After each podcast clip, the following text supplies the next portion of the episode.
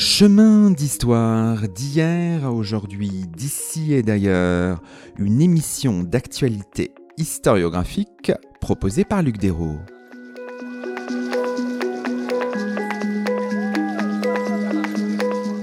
Bonjour à toutes et à tous, c'est le 142e numéro de nos chemins d'histoire, le 22e de la quatrième saison, et nous avons la joie d'accueillir à notre micro Comme Simien. Bonjour à vous.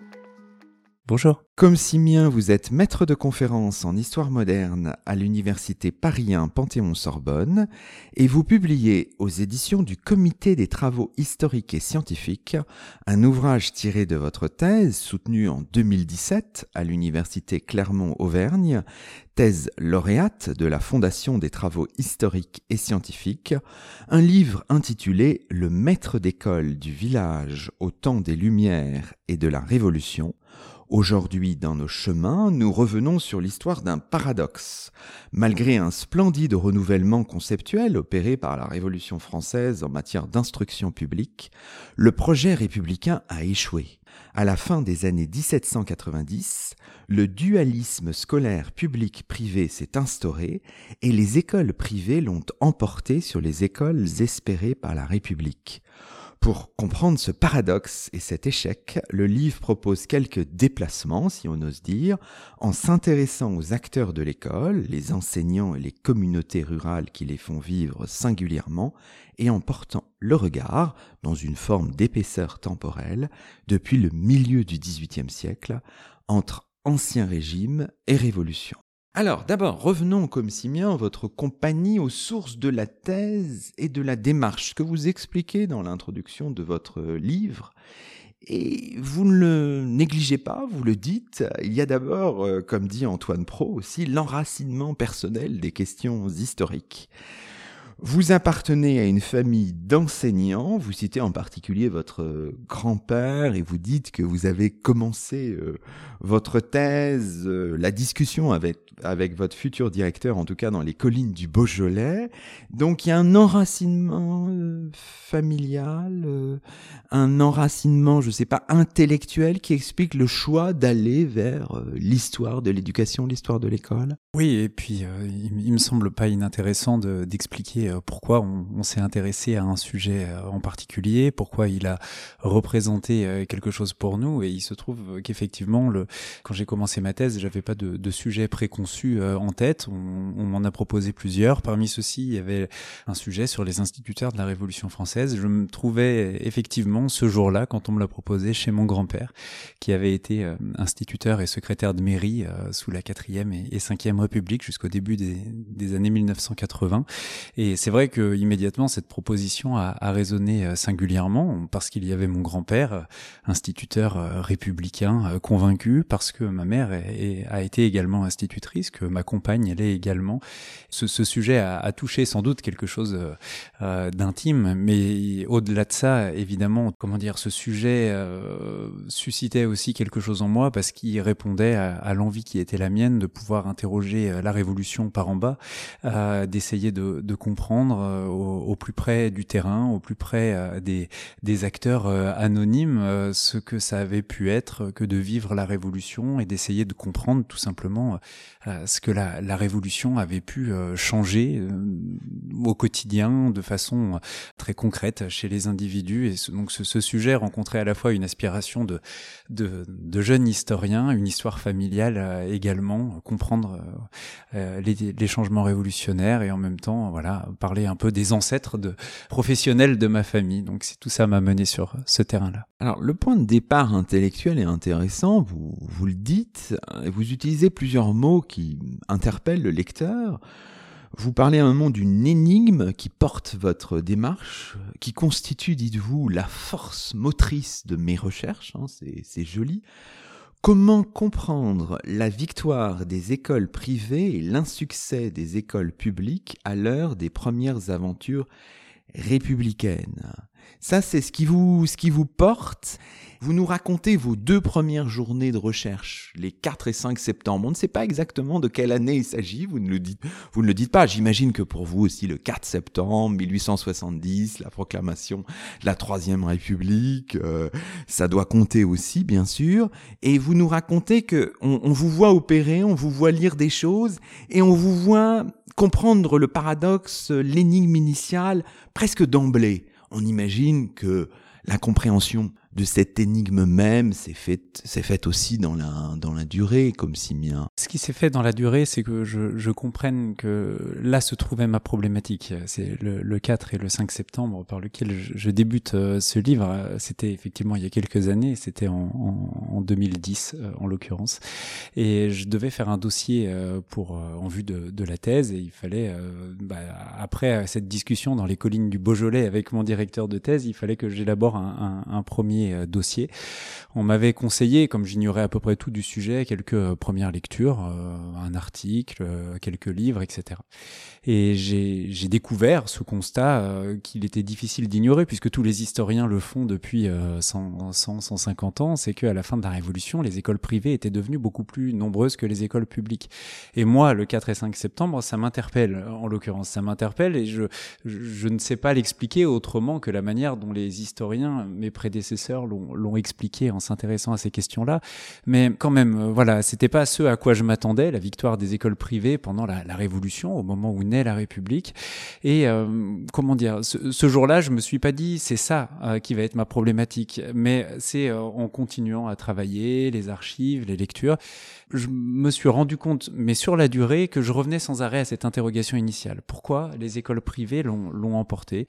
Pourquoi les écoles publiques n'ont pas réussi? Et finalement, euh, je mets du temps par contre à me rendre compte que là se, trouve ma problématique. Mais vraiment, par contre, chemin faisant, sans arrêt, j'ai voilà, essayé de, de percer ce qui était pour moi un mystère au départ. Pourquoi les écoles privées l'emportent sur les écoles publiques? Pourquoi est-ce qu'elles sont beaucoup plus nombreuses que les écoles publiques? À la fin de la Révolution et vous l'avez dit, les clés d'explication proposées par euh, l'historiographie, celles du 19e siècle, mais finalement reprises aussi au 20e siècle, sont insuffisantes. Euh, l'école privée autorisée à partir de l'an 3 aurait été le refuge de la religion, voire des opinions contre-révolutionnaires.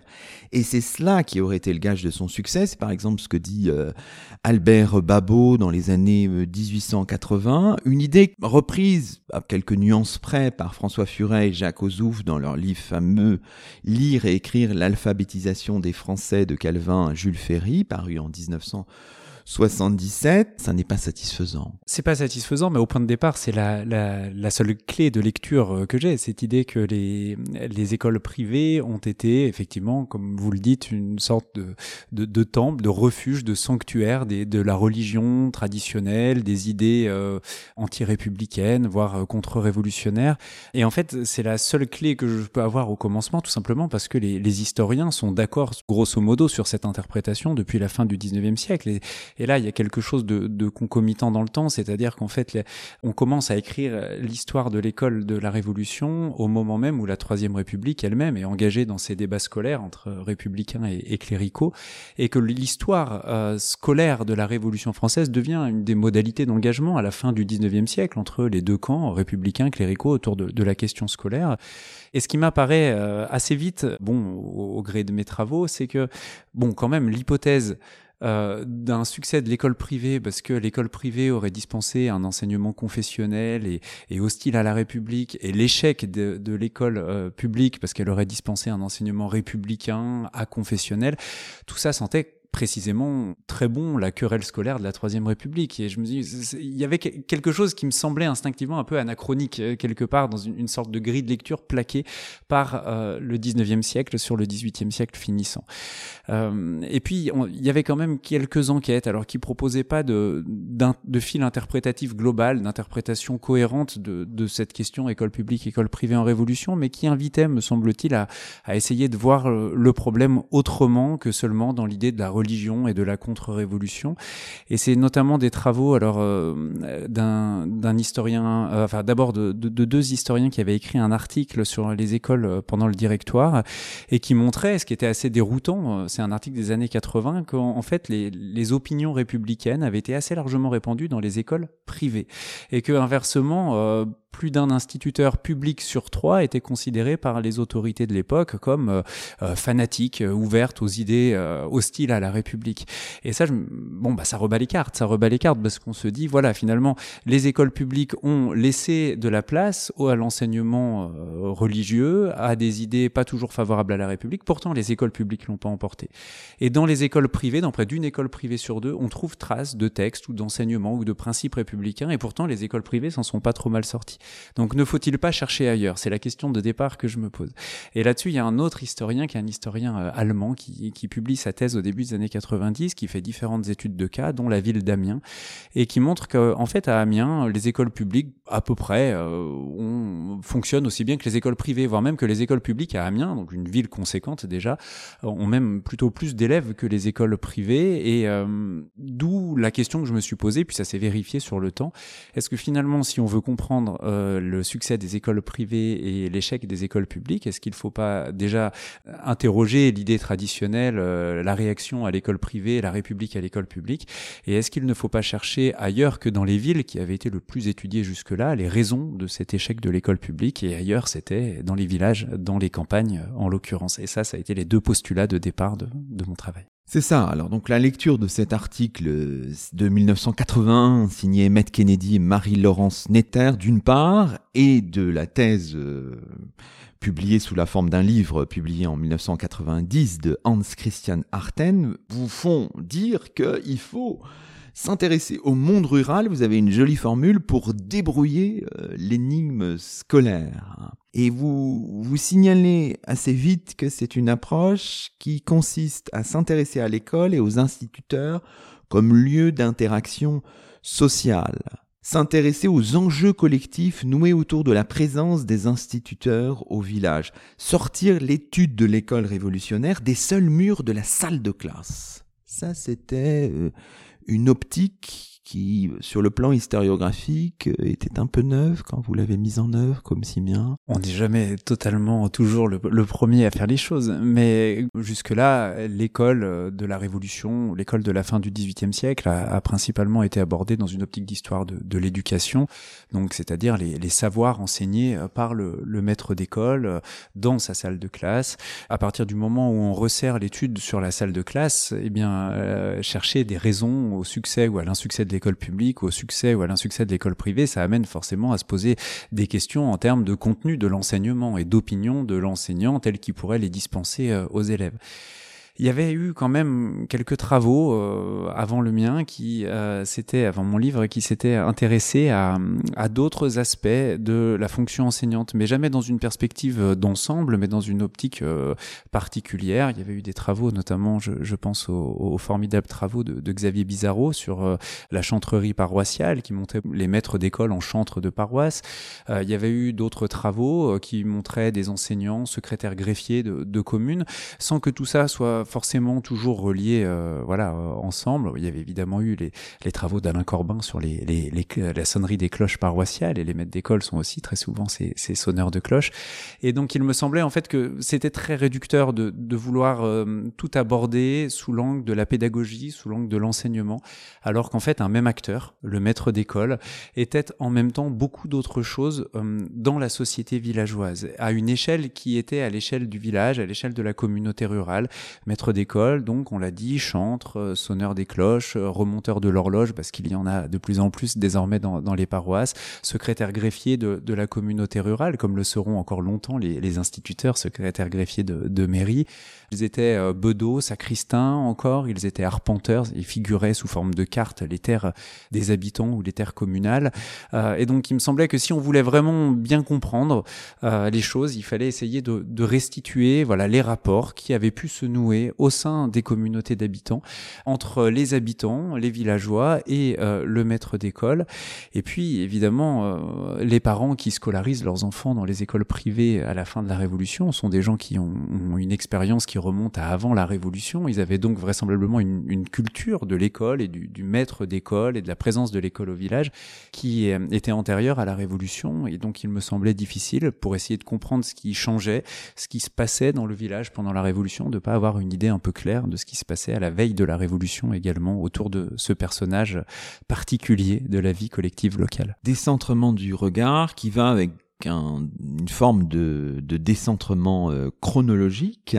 Ça, c'est intéressant, mais jusqu'à quand remonter? C'est une question sans doute que vous êtes posée. Vous avez décidé de remonter jusqu'aux années 1750-1760. Pourquoi ce, choix comme Simien? Le milieu du XVIIIe siècle était intéressant, euh, me semble-t-il, à, plusieurs égards. Il y avait euh, évidemment euh, des questions à partir du moment où je me dis que c'est vers les communautés rurales qu'il faut se tourner. Il faut évidemment se tourner aussi vers l'histoire des communautés rurales et faire se rencontrer par conséquent deux historiographies qui étaient restées assez hermétiques l'une à l'autre, la, question de l'historiographie des communautés rurales et celle de l'école d'autre part l'historiographie des, des, communautés rurales depuis les années 1980 avait volontiers montré euh, à plusieurs reprises et pour différentes régions qu'il se passait quelque chose. À partir des années 1760 à peu près, euh, notamment dans la question de, de l'exercice du pouvoir au village, euh, une sorte de recomposition des, des, pôles du pouvoir au village entre ces différentes composantes, la communauté rurale elle-même, le curé qui incarne également une composante du pouvoir au village,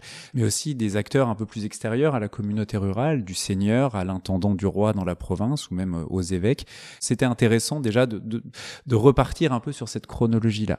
Il y avait aussi la question de la chronologie, euh, des, ruptures, un peu des césures habituelles en histoire de l'éducation. Les années 1760 sont des années un peu charnières, tout simplement parce qu'elles correspondent alors d'abord à, l'expulsion des jésuites du royaume de France, mais ça, ça concerne plutôt euh, les collèges et les villes. Mais on sait aussi, et ça les historiens le savent bien, que l'expulsion des jésuites ouvre un vaste débat sur l'instruction publique sur le rôle de l'État euh, dans l'instruction publique, euh, sur la pédagogie. Évidemment, l'Émile de Rousseau en sera le témoignage le plus fameux en 1762, mais finalement, euh, il y a 30, 40 ans derrière qui s'engouffrent dans, dans, dans, cette brèche-là et qui, il y a un vrai débat passionné sur l'école, sur la pédagogie, sur l'enseignement. Donc, il s'agissait aussi de voir est-ce que tout ça rejaillissait d'une manière ou d'une autre au village, parce qu'on débat notamment du statut des enseignants durant ces, ces trois dernières décennies de, de l'Ancien Régime, avant même la Révolution. Et puis, il y a cette question qu'on se pose forcément quand on, s'intéresse à ce genre de sujet pour la Révolution, euh, c'est-à-dire la, la, fonction d'instituteur a été très fortement valorisée par la Révolution, qu'il a investi de sens politique, de sens civique, qu'en a fait un enjeu politique véritablement de stabilisation de la République dans le temps. Et donc la question était aussi de se demander est-ce que euh, cette fonction nouvelle que la Révolution va appeler non plus instituteur et non plus maître d'école correspondait-elle ou non à un personnel enseignant nouveau Autrement dit, est-ce qu'il y avait rupture ou continuité du personnel enseignant de, de part et d'autre de l'année 1789 Et euh, se demander ça impliquait de savoir déjà qui était enseignant avant la Révolution. Et vous allez jusqu'en 1802, cette date avait un sens particulier, pourquoi? Alors, elle a l'année 1802, les, les historiens ont, ont beaucoup euh, insisté sur l'importance qu'elle a euh, et qu'elle a eu. Euh, c'est l'année du consulat à vie de Bonaparte, c'est l'année du rétablissement de l'esclavage, c'est l'année du concordat, enfin, il se passe énormément de choses. Euh, c'est aussi, euh, pour mon sujet plus particulièrement, l'adoption d'une loi, la loi Fourcroy sur l'instruction publique, qui est la première finalement mise en ordre napoléonienne de, de l'instruction publique. Et cette loi Fourcroy, elle avait de l'importance euh, parce que, euh, par rapport au sujet qui est le mien particulièrement, à deux égards. D'abord, euh, elle marque l'extinction des dernières velléités de régénération de la société et des individus par l'école, pour parler comme les révolutionnaires, hein, qui ont beaucoup parlé de régénération des individus et de la société qui avait pensé que l'école pouvait être un des leviers de cette régénération, c'est-à-dire que l'école pouvait faire des citoyens pour la République. Et la loi Fourcroy marque l'abandon de ça. Quelque part, c'est le moment où, où ce rêve révolutionnaire, cette ambition révolutionnaire pour l'école se referme. Et il y a autre chose, c'est que la loi Fourcroy, pour un temps, euh, abandonne euh, la, distinction publique-privée, euh, tout simplement parce que la loi Fourcroy, au fond, ne s'intéresse pas beaucoup aux écoles primaires, qu'elle abandonne aux communes.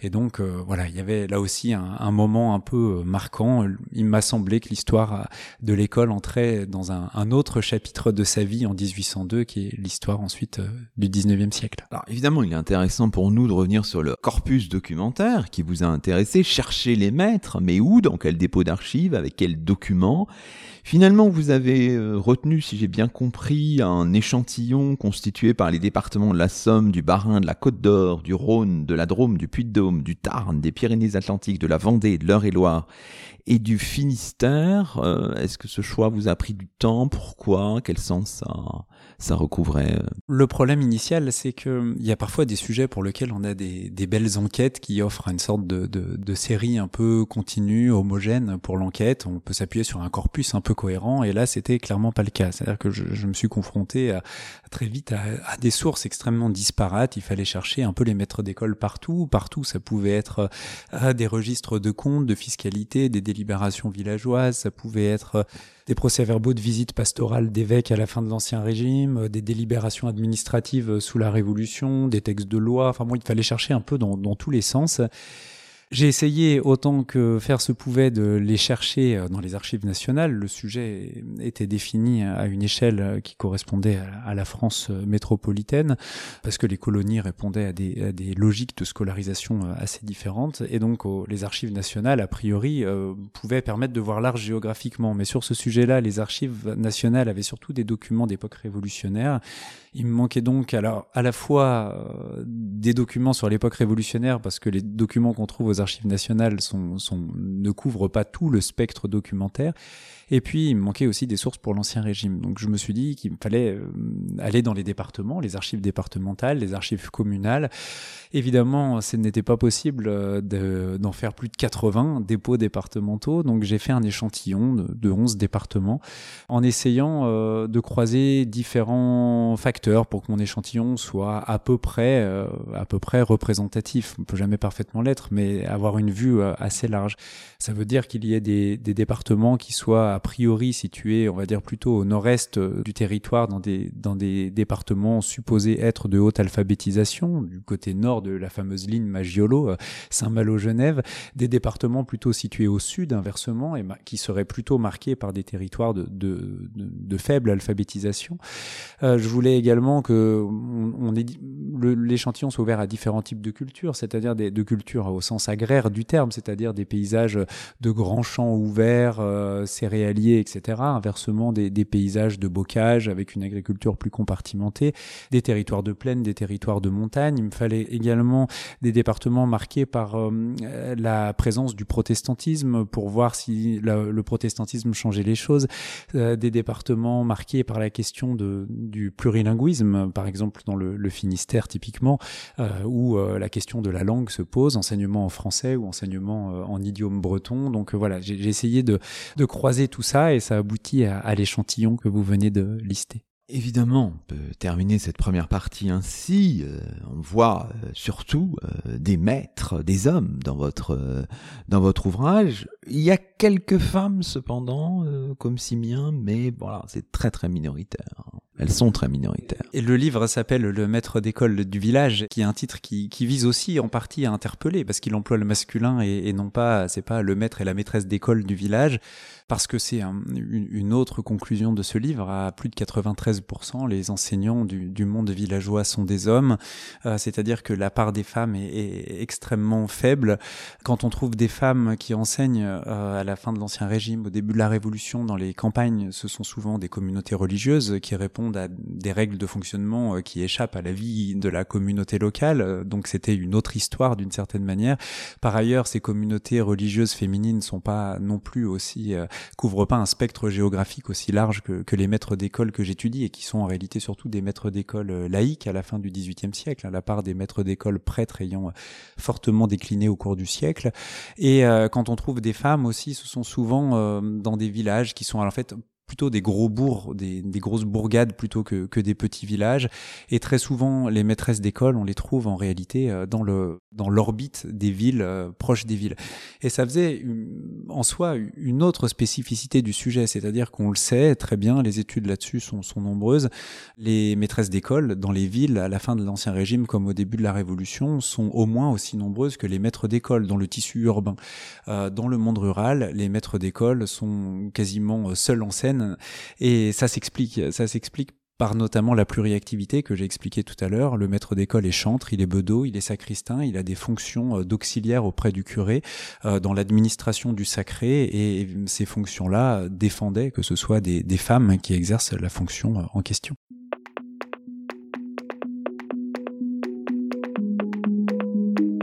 Vous écoutez Chemin d'Histoire, une émission d'actualité historiographique. Aujourd'hui, Luc Desros s'entretient avec Comme Simien qui publie aux éditions du Comité des travaux historiques et scientifiques un livre intitulé Le maître d'école du village au temps des Lumières et de la Révolution.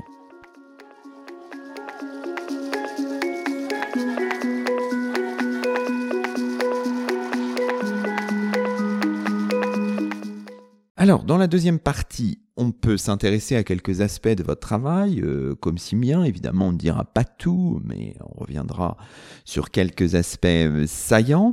Dans la première partie du livre qui concerne euh, la seconde moitié du XVIIIe siècle, à partir des années 1750-1760, vous dites bien qu'il y a un effort à la fois des autorités épiscopales et des intendants pour s'assurer une forme de contrôle sur les sur les écoles, mais vous soulignez aussi que les maîtres d'école euh, se laissent en fait fondamentalement définir par leur insertion profonde dans la vie des communautés locales.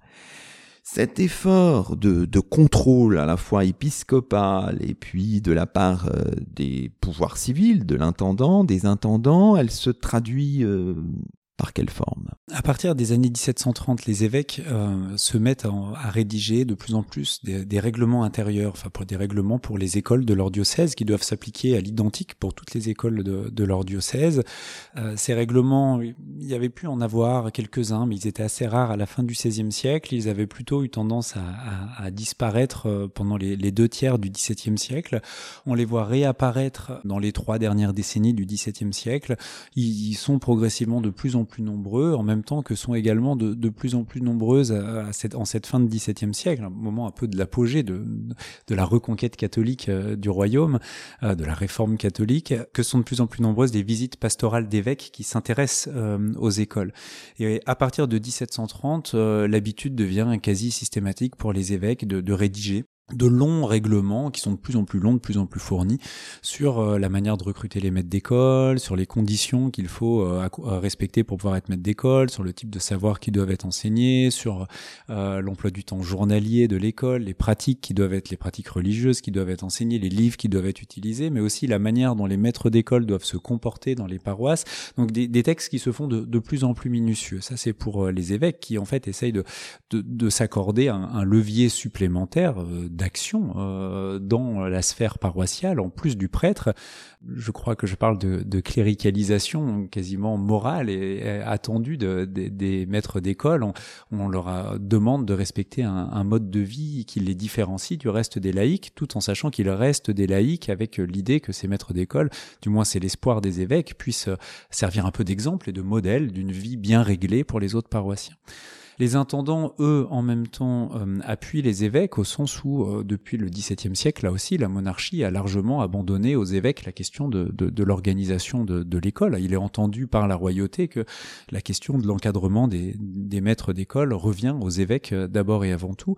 Mais les intendants, les, les commissaires du roi dans les provinces s'intéressent quand même à la question de l'école, ne serait-ce que parce que avoir un maître d'école dans un village implique des dépenses, des dépenses pour payer un, revenu au maître d'école et généralement la solution qui est retenue pour ça c'est l'imposition locale. Le village s'impose, mais dès lors que le village s'impose, qu'il y a une levée d'argent euh, dans le village, l'intendant doit exercer un contrôle là-dessus parce que ce qui préoccupe surtout l'intendant, c'est que les villages ne se surendettent pas pour qu'ils puissent continuer à acquitter les impôts royaux qui sont la, principale préoccupation des intendants. Et euh, à partir des années 1760, à partir de ce levier-là, qui est un levier fiscal, les intendants cherchent de plus en plus à, intervenir dans la vie scolaire, c'est-à-dire à, autoriser préalablement les communautés rurales à, recruter un maître d'école avant même qu'il n'ait été recruté. C'est-à-dire que l'intendant dise bon bah d'accord pour recruter un maître d'école, que les contrats d'engagement des maîtres d'école conclus au village soient homologués par les intendants pour qu'ils puissent en vérifier les clauses. Des intendants se risquent même d'ailleurs à soit à interdire la présence d'école au village parce que ça leur semble une dépense euh, trop exagérée parce qu'ils ont des, idées qui ne sont pas particulièrement portées pour certains à l'alphabétisation des, catégories euh, rurales, euh, soit qu'ils essayent de réduire euh, les, dépenses scolaires des villages, soit même parfois d'essayer de, s'immiscer un petit peu dans la question du contenu scolaire à enseigner. Et voilà, les intendants, eux, voient dans la question scolaire un moyen de, poursuivre la lutte qu'ils ont engagée finalement depuis euh, plusieurs décennies aussi vis-à-vis -vis des pouvoirs seigneuriaux. Il s'agit pour les intendants de renier un peu des prérogatives qui auparavant avaient pu être celles des seigneurs. Et là, la question de l'école peut leur offrir ce levier-là et ils sont plus d'un à, à, à, essayer du moins de s'en servir. Ce que vous montrez, c'est que malgré cette volonté de contrôle, ou en dépit de cette volonté de contrôle, les maîtres d'école intégrés, dites-vous, au champ des coutumes villageoises apparaissent comme des créatures des communautés d'habitants apparaissent comme étant vraiment au service de ces, euh, de ces communautés d'habitants. Et d'ailleurs, euh, parfois, ils s'en plaignent, ces maîtres d'école. Ils ont l'impression de vivre dans une euh, situation de, de domesticité, en, réalité, comme si bien. Oui, parce que les, les communautés rurales, en réalité, respectent assez peu ou assez mal, ou essayent de mal respecter euh, ces attentes qui leur sont imposées théoriquement par les évêques et par les intendants. C'est-à-dire que, en réalité, normalement, avant de recruter un maître d'école, les, les, euh, villages devraient avoir euh, l'autorisation de l'évêque ou de l'intendant et des deux euh, le plus souvent, et que très souvent les villages s'en affranchissent purement et simplement. Pour rémunérer un maître d'école par imposition, les, les rôles d'imposition, c'est-à-dire les, les, listes sur lesquelles est marqué ce que chaque villageois doit payer, devraient être homologués par les intendants, et là aussi très souvent on, on se dispense, ou alors on envoie avec beaucoup de retard tout ça à l'intendant. Les contrats d'engagement de maître d'école devraient être envoyés aux intendants, et parfois on les envoie avec 6, 7, 8 ans de retard à l'intendant. Et en fait, on, on fait fonctionner une, une, institution là autour de, de, cette, de ce maître d'école qui, dans les faits, dépend de la volonté de la collectivité locale. Le maître d'école est recruté en assemblée générale des habitants le dimanche à l'issue de la messe avec les hommes euh, du village qui euh, ne sont pas que les parents d'élèves, mais qui sont euh, tous les, les habitants du village qui se réunissent, qui délibèrent ensemble, qui mettent en ordre, qui mettent en forme leur école selon euh, ce qu'ils perçoivent être leur coutume de ce village-là pour l'école, pour le fonctionnement de, de, l'activité du, maître d'école. Et véritablement, le maître d'école euh, est perçu comme, oui, une forme de créature, c'est-à-dire qu'il doit répondre à un mode de fonctionnement strictement local. Ils doivent d'ailleurs, c'est souvent précisé dans les contrats, euh, demander l'autorisation s'ils ont besoin de quitter la paroisse pour aller régler des affaires en dehors. Il y a une vraie forme de, domesticité. Simplement, le maître est pas individuel ici, il est collectif et le domestique serait le, le maître d'école. C'est intéressant de revenir au texte, bien sûr, pour comprendre tout ça. Et vous citez un moment euh, une série de doléances aux États généraux euh, de 1789 de la part euh, de maîtres d'école des campagnes chalonnaises qui se déclarent avilis. Vous parlez-vous de de fabrique d'une mésestime sociale. Voici ce que disent ces maîtres d'école des campagnes chalonnaises en 1789. Dans les petites villes, bourgs et villages, les maîtres, après avoir passé les heures et les jours dus au travail dans leur classe, après s'être épuisés dans les pénibles instructions de la jeunesse, sont encore obligés d'être à l'église les premiers chantres et soutenir le cœur dans le service divin. Dans la plupart des campagnes même, les recteurs d'école sont tenus d'assister les pasteurs dans toutes les fonctions de leur ministère, soit de jour, soit de nuit. Ce n'est pas tout, ils sont encore souvent sacristains, marguillés et sonneurs. C'est ce que vous avez dit, cette pluriactivité, c'est ça qui est intéressant, ne fabrique pas de la considération sociale, mais plutôt une forme d'avilissement euh, d'une certaine manière. Oui, et ce qui est intéressant dans l'extrait que vous venez de lire, c'est que les enseignants eux-mêmes en, question, qui rédigent ce, cahier de doléances en 1789 adressé aux États généraux, ont conscience, ce sont que des enseignants ruraux, et ont conscience que leur activité, à cause de cette pluriactivité, est différente de l'activité des maîtres d'école de ville. Et ils le disent bien dans ce texte-là en disant notre sort est différent, et si les, maîtres d'école des villes veulent euh, s'exprimer, ils s'exprimeront par ailleurs. Et là, il y a une vraie différence qui se situe vers un seuil démographique de 2000 habitants à peu près. Au-dessus de 2000 habitants, c'est-à-dire dans le monde, dans le monde des villes, pour faire simple, les maîtres d'école ne sont qu'enseignants. En dessous de 2000 habitants, en revanche, il cumule toutes ces fonctions qu'on a parlé, euh, chantre, bedeau, sacristain, sonneur des cloches, secrétaire greffier, etc. Et euh, la, raison en est simple, c'est qu'en dessous de 2000 habitants, les communautés rurales ont du mal à avoir euh, des revenus suffisants et à lever suffisamment d'argent pour payer séparément des personnes qui accompliraient chacune de ces fonctions. Et en même temps, chacune de ces fonctions paraissent très importantes à la communauté rurale pour qu'elle puisse exister comme groupe, comme groupe qui a conscience de lui-même, qui s'inscrit dans une généalogie, dans une mémoire qui se projette dans le temps. Et donc les communautés rurales ne, peuvent pas se passer quelque part de, ces fonctions-là, du moins le perçoivent-elles, et celles qui n'ont pas de maître d'école d'ailleurs euh, éprouvent le, et, l'expriment ce manque de, cette activité de maître d'école qui serait essentielle pour dire et faire la communauté. Et donc on fabrique une sorte de, fonction composite euh, où un même personnage accomplirait tout ça, et on comprend pourquoi, hein, parce que euh, secrétaire greffier, il faut savoir écrire, chantre, il faut savoir lire le plein chant sur le lutrin, donc il faut quelqu'un qui maîtrise la, culture de l'écrit et le maître d'école satisfait à cette maîtrise de la culture de l'écrit et donc il va accomplir tout ça. Mais dans les contrats de recrutement, euh, ce que l'on voit, donc quand les, villageois à l'issue de la messe le dimanche recrutent leur maître d'école et fixent les, contraintes de, à la place des évêques ou des intendants, hein, ils fixent vraiment une sorte de petit code de loi de ce que le maître d'école devra faire. Le terme qui revient sans arrêt, c'est le terme de service. On attend du maître d'école qu'il serve la communauté pour toutes ces fonctions qui sont jugées essentiel, certes, mais c'est bien l'idée de service, service au sens de serviteur. Et là, euh, il, y a, il y a dans cette pluriactivité, oui, euh, chez plusieurs maîtres d'école, les sources permettent pas de dire pour tous les maîtres d'école, mais là, par exemple, pour le Chalonnais, ils sont une quarantaine à signer ensemble ce texte-là. Eh bien, précisément dans cette pluriactivité, ils ont bien compris que c'était là que se jouait une forme de, de leur domination, c'est-à-dire qu'ils sont serviteurs du groupe, ils doivent se plier à ses exigences, ils dérogent à ses exigences, euh, ils pourront euh, être renvoyés immédiatement, et c'est d'ailleurs assez souvent euh, que ça se produit. Et donc, pour beaucoup, l'horizon, à la veille de la Révolution aussi, c'est de se dire, bon, bah, ils aimeraient bien que leur activité se recentre sur une part qui leur semble, comment dire, positive, pleine de valorisation sociale, potentielle, et ça, c'est aussi l'héritage de, de plusieurs décennies de débats sur l'instruction publique, et cette part sur laquelle ils aimeraient bien, en tout cas pour ceux qui s'expriment sur le sujet, recentrer leur activité, c'est notamment celle de l'enseignement sur le modèle urbain, finalement, tendre vers quelque chose qui s'apparenterait au modèle urbain d'enseignement. On comprend aussi, euh, en vous lisant, que dans ce cadre de domination, finalement, euh, les innovations euh, pédagogiques ont du mal à, percer.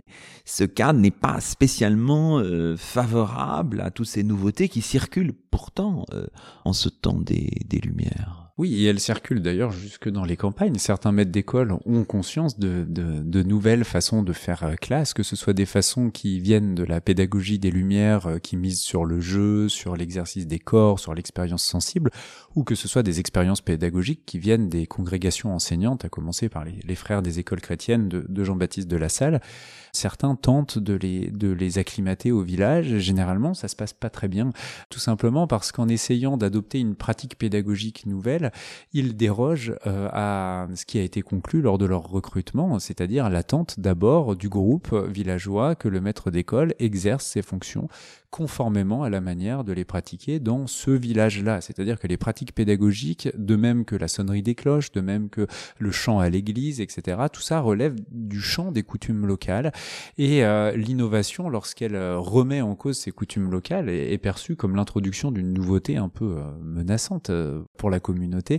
Et bien souvent, ces maîtres-là sont un peu contraints au départ. Ils doivent quitter le, territoire de, de la communauté. Et les changements pédagogiques, lorsqu'ils surviennent, sont arrive un peu latéralement, par la marge, par petits détails, par petites touches qui s'additionnent, etc. Et là, c'est l'habileté du maître d'école de savoir euh, comment euh, jouer avec le cadre général tout en essayant de, de, le faire bouger un petit peu. Mais les communautés rurales sont très attachées à une façon de faire classe qu'elles imaginent être au fond propre à leur communauté, alors qu'en réalité, elle est un peu euh, toujours la même d'une paroisse à l'autre. Et si les communautés rurales y sont aussi attachées, c'est que d'une certaine manière, ce que ce qu'on attend aussi de l'école, c'est qu'elles apprennent aux elles apprennent aux enfants du village euh, dès leur enfance justement à, faire communauté. Alors, qui sont ces, ces maîtres d'école? Comment Comment sont-ils formés? Est-ce que vous avez pu rassembler, je ne sais pas, en utilisant peut-être des méthodes un peu sérielles ou quantitatives, des données sur, euh, je ne sais pas, le profil de ces, de ces maîtres, leur formation? Oui, je, m'y suis risqué. Euh, la documentation étant très disparate, il est difficile de réunir des séries statistiques euh, imposantes et, et continues et homogènes, mais il y a quand même quelques grands enseignements, me semble-t-il, qui, qui, se dégagent. D'abord, le, les maîtres d'école ruraux sont des ruraux eux-mêmes et pas pas, des urbains. Euh, les maîtres d'école ruraux aussi, euh, parce que précisément leur fonction exige d'eux qu'ils euh, connaissent tout un tas de, de, de savoirs annexes, sonner les, les, cloches villageoises, chanter à l'église, sont aussi des gens qui, sauf exception, ne deviennent jamais maîtres d'école en ville, et vice-versa, les maîtres d'école en ville ne deviennent, sauf exception, jamais maîtres d'école au village. C'est vraiment deux univers professionnels différents. Très souvent, le maître d'école est un enfant du pays, pas du village, mais du pays. Il vient d'une aire géographique de 15-20 km autour du village où il est recruté, c'est-à-dire l'ère des, des, interconnaissances, là où on, fréquente les marchés, où on connaît plus ou moins tout le monde de vue, ou alors par la, question des amitiés, euh, des familles, on est en mesure d'avoir euh, des connaissances et des informations sur l'individu qu'on recrute. Pour ce qui est de leur origine sociale, euh, il y a déjà beaucoup de maîtres d'école qui sont fils de maîtres d'école. En réalité, il y a tout un tas de dynasties enseignantes qui irriguent les, les pays ruraux euh, euh, à ce moment-là. On trouve également comme important pourvoyeur de maîtres d'école des familles de laboureurs. Euh, c'est-à-dire de, a priori de, paysans qui ne sont pas parmi les plus pauvres du monde rural, euh, qui depuis un moment déjà ont accès à la culture écrite, mais ces fils de laboureurs qui deviennent maîtres d'école viennent souvent des familles de laboureurs un peu désargentés, euh, qui sont un peu en, déclin, dans une dynamique euh, qui n'est pas vraiment ascendante et qui voilà finalement dans le, le travail de maître d'école, avec ce qu'il implique de, maîtrise de la culture écrite, une voie d'échappatoire au, travail journalier euh, du manouvrier ou du journalier agricole. Pour ce qui est de, de la formation euh, des maîtres d'école, là aussi, les informations sont disparates. Il semble qu'il soit quelques-uns à avoir euh, fréquenté les petits collèges euh, qui existent assez nombreux au XVIIIe siècle dans les petites villes ou certains très gros bourgs du monde ruraux qui ont fréquenté les, au moins les premières classes des collèges. Mais comme ils sont pour beaucoup fils de maîtres d'école, ils sont aussi très nombreux tout simplement à avoir assisté leur père avant de devenir maître d'école et d'entrer en fonction vers 20-25 ans euh, principalement. Euh, beaucoup ont également suivi une sorte de formation annexe auprès d'un parent ou d'un proche ou d'un ami de la famille euh, curé, notamment pour tout ce qui est la partie euh, liée à l'administration du sacré euh, dans leur dans leur fonction, c'est-à-dire le chant à l'église, les activités de bedeau, sacristain, etc. Venons-en tout de même à la Révolution.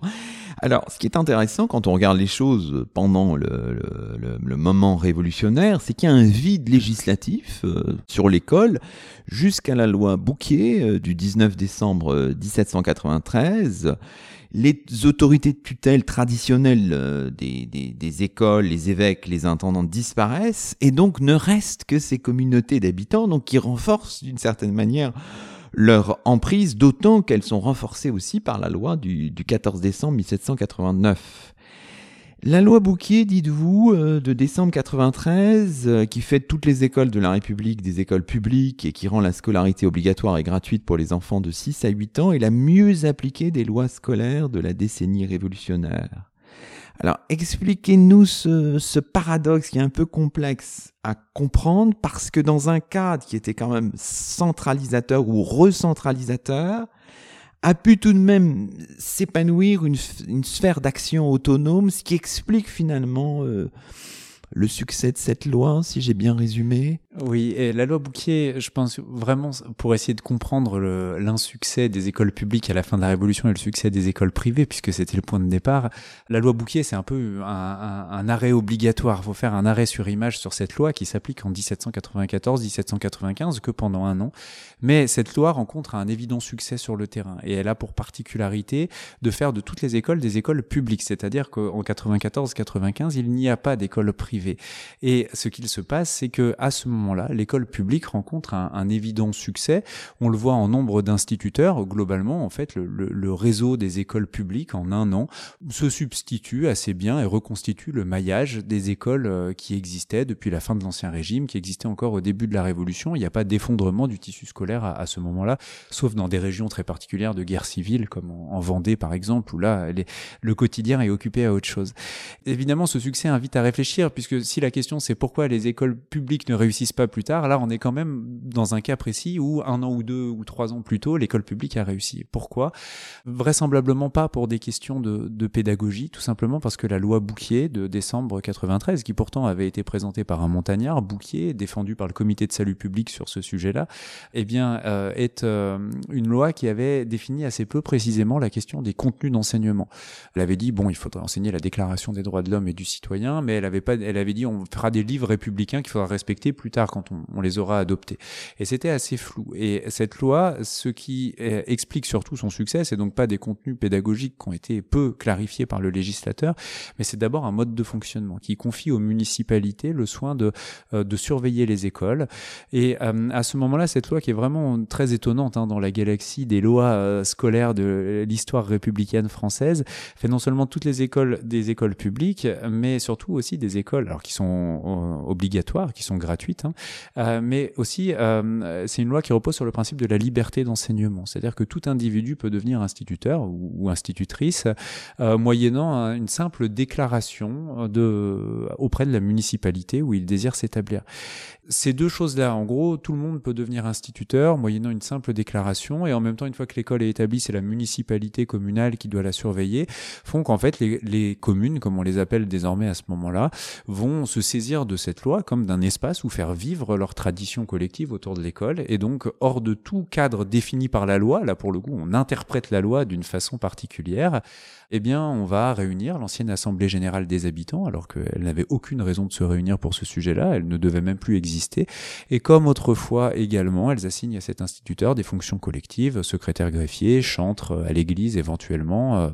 Et donc, on, on réussit à organiser l'école dans un cadre collectif, ce qui ne veut pas dire pour autant que cette école est mécaniquement la même que sous l'Ancien Régime et qu'elle est mécaniquement euh, contre-révolutionnaire, euh, affectée à un enseignement de la religion catholique, loin s'en faut. En tout cas, ce qui est sûr, c'est que du point de vue des pratiques collectives, les villageois s'en emparent et réussissent à la faire vivre comme d'une façon de, eh bien, de perpétuer des pratiques politiques communales d'une certaine manière. Et les autorités supérieures le savent, les districts, les départements le savent et laissent faire. Et ils laissent faire tout simplement parce qu'il y a une sorte de compromis qui s'établit là entre l'État et les communautés rurales.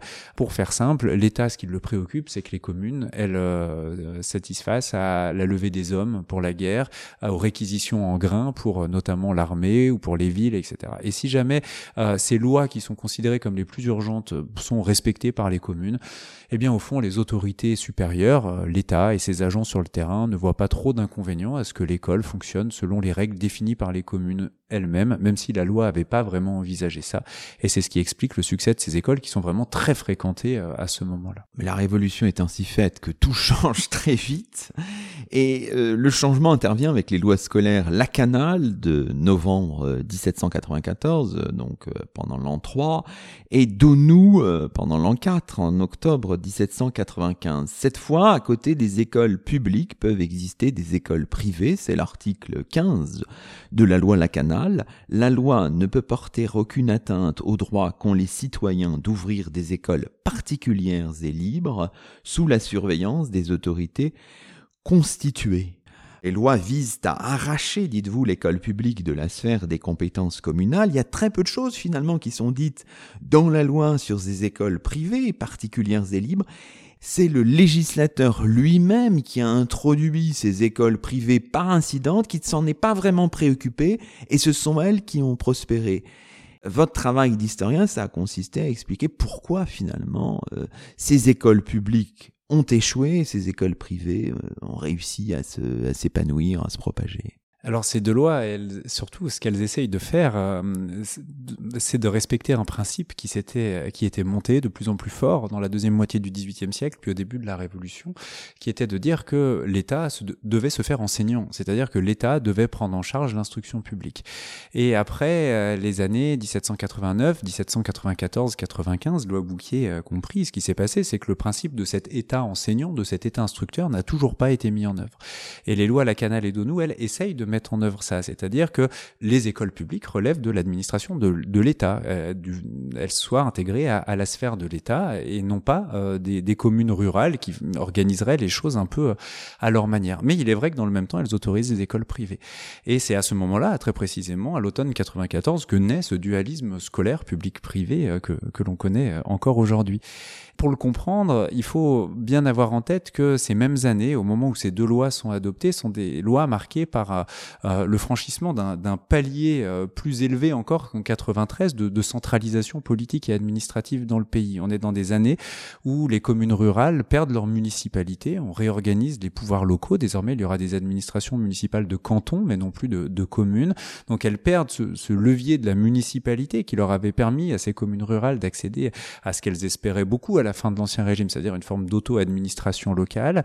Et puis en même temps, les attentes de l'État se font de, plus en plus importantes et il y a une forme de, rupture qui s'opère durant ces années entre les communautés locales et l'État. Ça ne veut pas dire mécaniquement engagement du côté de la contre-révolution, mais parce qu'un certain nombre de communes rurales demeurent révolutionnaires, mais ça veut dire au contraire qu'on oppose quand même beaucoup d'inertie aux attentes de l'État, on rentre dans une forme de mutisme parfois vis-à-vis -vis des attentes de l'État, on essaye de défendre ce qui fait l'identité de la communauté, son patrimoine matériel euh, ou euh, immatériel.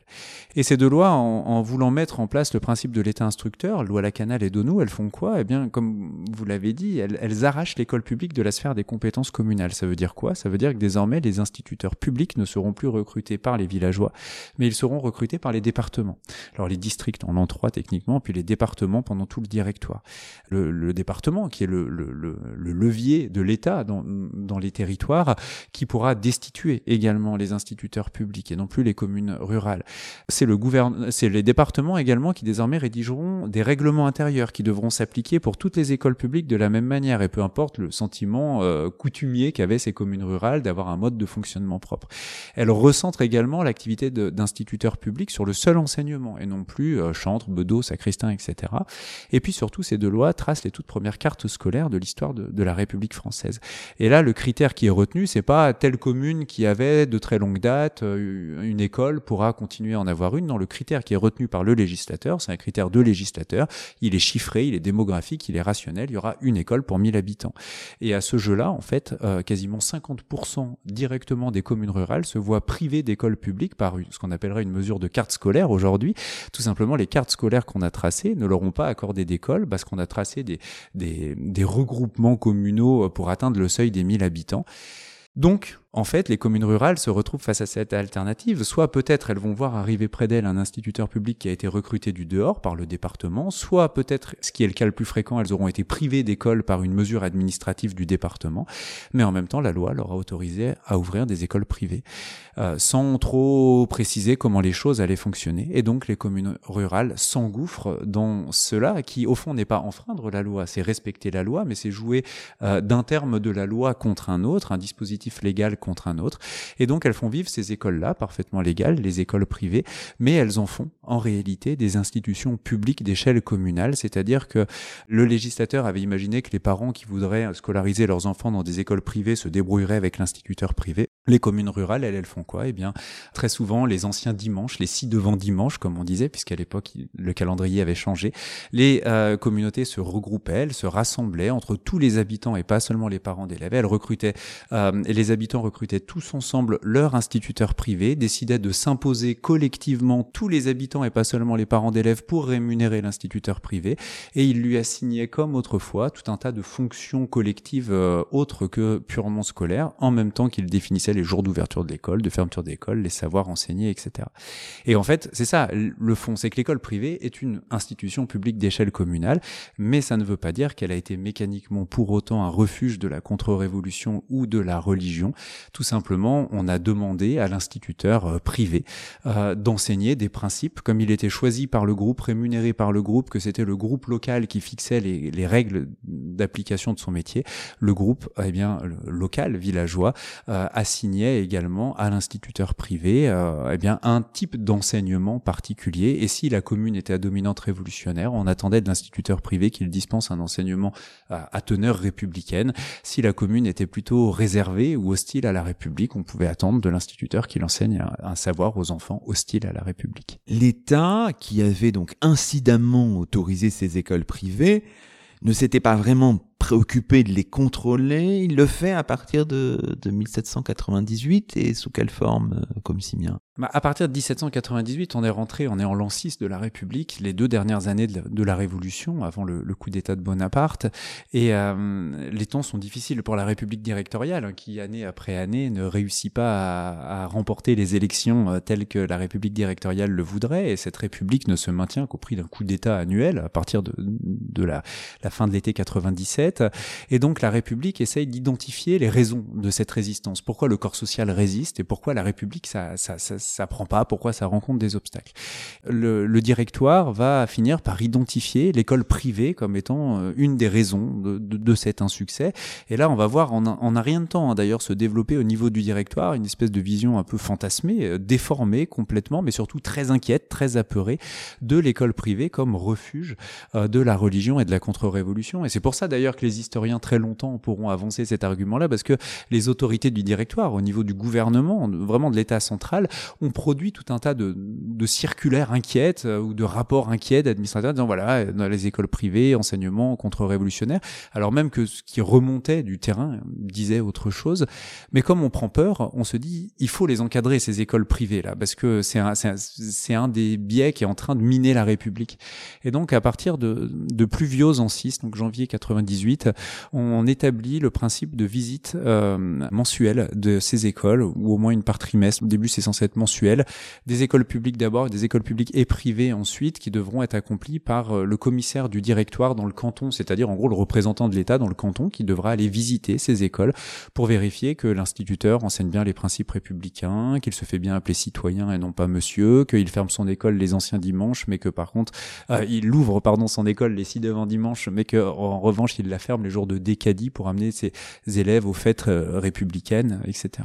Alors, disons un mot, puisqu'on arrive à la fin de cette émission, sur les hum, types de connaissances qui sont diffusées dans les classes de, de ces écoles. On a, dites-vous, une forme de savant équilibre entre persistance, euh, comment dirais-je, d'héritage ancien, de principes anciens, et puis des connaissances aussi euh, révolutionnées. On a souvent dit que, euh, comment dirais-je, une antique routine se, se déployait dans ces écoles du temps de la Révolution, c'est un peu plus compliqué que ça. Dans la mesure où ces communes rurales restent aux, commandes de la définition et de l'organisation de leur école, l'enseignement dispensé par euh, l'instituteur, euh, public ou privé, au village, est, pas libre. C'est pas un libre choix de, l'instituteur. Il doit d'abord se plier à, à, ce que la commune rurale attend de lui.